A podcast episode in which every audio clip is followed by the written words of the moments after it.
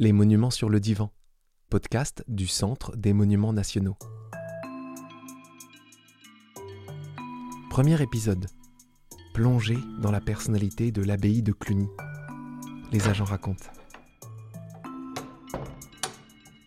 Il n'en resterait que 8%. 8% de ce qu'était, au XIe siècle, l'une des plus grandes abbayes bénédictines d'Europe. Aujourd'hui, les visiteurs déambulent dans différentes étapes de son passé glorieux. Clunien en 910, époque de sa fondation par Guillaume le Pieux, puis Cluny II et enfin Cluny III, son apogée. Celle qui est directement placée sous la protection de Rome est à la tête d'un réseau de près de 1400 dépendances et d'environ 10 000 moines répartis dans l'Europe entière. Et il paraît qu'on les entend encore chanter à travers ces murs. Aujourd'hui, ce sont les agents de l'abbaye de Cluny, Amélie, Francine, Benoît et Gilles, qui dressent un portrait sensible et plongent dans les coulisses de la personnalité de ce monument immense. Si l'abbaye de Cluny avait visage humain.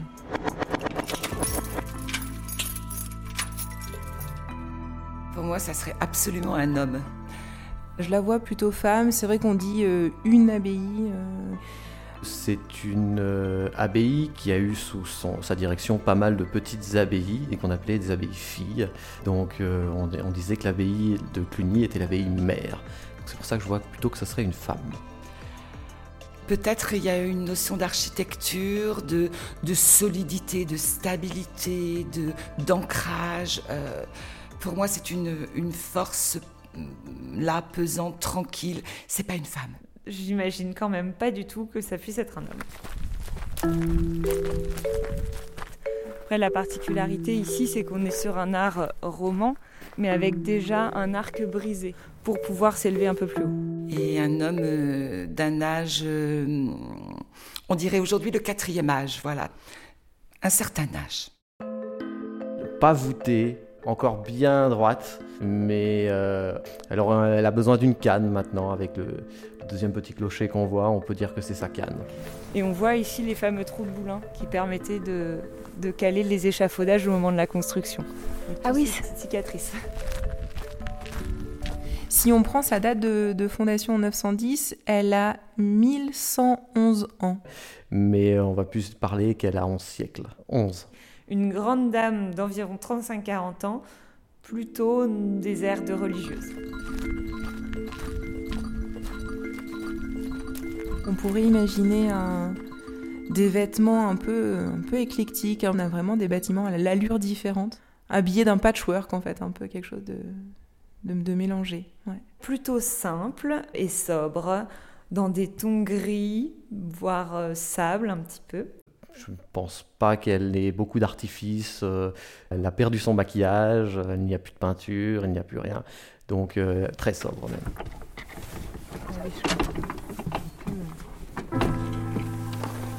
Sa couleur, euh, elle est proche de celle de la pierre.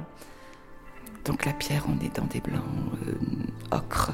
Mais on a vraiment parfois au coucher du soleil quelque chose, une teinte vraiment très jaune or. Bon, l'or, ça devait être aussi la matière des, des objets liturgiques. Voilà.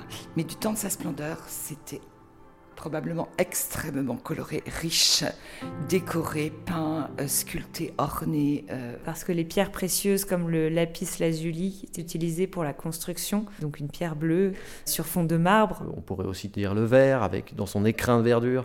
C'est aussi pour ça que les, les terres ont été données, parce qu'elles ont été dans- vraiment dans, dans la nature.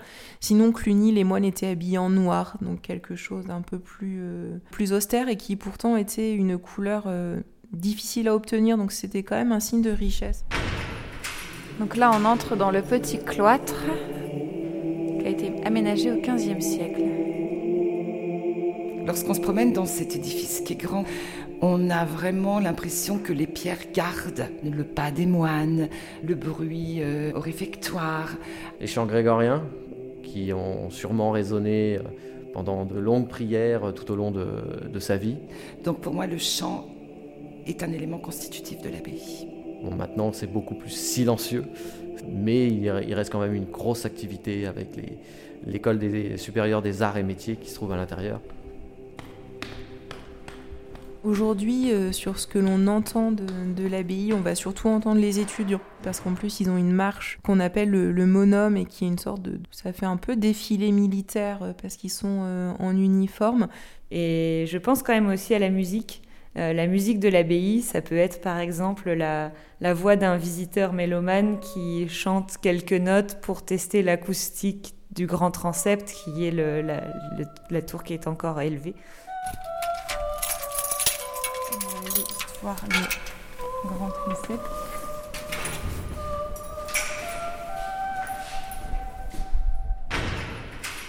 Alors son plus grand moment de, de, gloire, ce chantier de construction, je pense, de cette fameuse église abbatiale qu'on a appelée euh, Cluny III, ou euh, Maior Ecclesia euh, en latin, construite justement pour remplacer les deux précédentes, trop petites du fait du, du succès grandissant et du rayonnement de, Cluny. Une église qui a fait 190 mètres de long, donc qui a été plus grand que Saint-Pierre de Rome à une époque. On appelait aussi Cluny à ce moment-là la, petite Rome.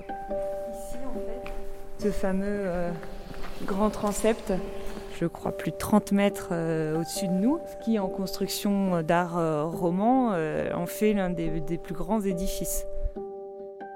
Ça a vraiment été la création d'un ordre, l'ordre chronicien. On imagine plusieurs centaines de moines. Milieu 12e, on est à peu près à 400 moines. On imagine des visiteurs, des pèlerins. Enfin, ça a été un lieu de vie extraordinaire. Et c'est donc cette Maior Ecclesia ou cette église Cluny 3, c'est euh, ces vestiges-là qu'on voit encore euh, aujourd'hui, notamment avec ce, ce fameux transept. Voilà, il y a un côté enfin, une révélation de l'ampleur de ce qu'a pu être Cluny. On a du mal à imaginer ça. Et là, on voit encore des traces de piliers. En fait, on voit euh, ici un peu la taille des piliers qui permet en fait de s'imaginer la hauteur de ce que venaient soutenir ces piliers. Oui, c'est des piliers euh, de 4 mètres carrés à peu près, c'est énorme le drame de sa vie, on peut dire cette fin 18e, euh, première euh, moitié du 19e siècle. Au moment de la Révolution, elle est devenue propriété euh, de la ville de Cluny, sauf que la ville n'avait pas les moyens d'entretenir un édifice tel que l'abbaye. Et un consortium plutôt venu de Mâcon ont commencé à démanteler l'abbaye pour vendre les matériaux. Pour moi, ça va vraiment être ces destructions qui vont commencer en, en 1798 qui vont s'achever vers 1822-1823, euh, où là, on va avoir une, une disparition euh, presque intégrale de cette fameuse église euh, Cluny III. À peu près peut-être 90% ont été détruits pour être revendus, pour être réutilisés un petit peu. certaines maisons sont construites avec des morceaux, etc., de l'abbaye. Elle a été grande, mais malheureusement elle n'est plus. Là, on a une maquette de l'abbaye. Tout ce qu'on voit comme murs ici qui apparaît sont des murs qui ont été incrustés dans la ville et les maisons. Ici, par exemple, on a aujourd'hui une maison. Du coup, c'est vrai que le visiteur est un petit peu perdu. Hein. Quand on est dans le centre-ville, on est déjà dans l'abbaye, en fait, donc c'est euh, assez compliqué. Il reste que des pierres, en partie en plus. Il faut imaginer tout ce qui manque et tout ce que pouvait être la grandeur de, de Cluny. Mais pour moi, c'est un monument habité. Et c'est pas quelqu'un qui va parler de lui-même. Et là, on retrouve le bruit de la ville de Cluny, sortie des remparts. Plutôt timide, oui. Elle n'est pas timide, euh, peut-être discrète et réservée. Réservée, oui. Réservée, je dirais. Et secrète. Elle a beaucoup de secrets. Et je pense notamment au trésor que l'on a découvert il n'y a pas très longtemps. On a retrouvé donc un trésor de pièces et une bague pour parler de trésors en archéologie, c'est au bout de deux pièces. Donc là, vous en avez 2200, euh, donc on est quand même sur un, bon trésor. Un secret découvert, il y en aura encore dix autres derrière à découvrir. Il faudra toujours chercher. Elle nous livrera jamais tout. Il faudra que nous, on aille à sa rencontre pour, euh, pour, tout, pour tout savoir sur elle. C'est un effort facile. Parce qu'il y a toute la place pour imaginer. Dans cet épisode, vous venez d'écouter Amélie, Francine, Benoît et Gilles, interviewés par Léa Minot. Merci aux agents de nous avoir accordé leur temps. Les Monuments sur le Divan, un podcast produit par le Centre des Monuments Nationaux et Ose Masterclass, réalisé par Écran Sonore.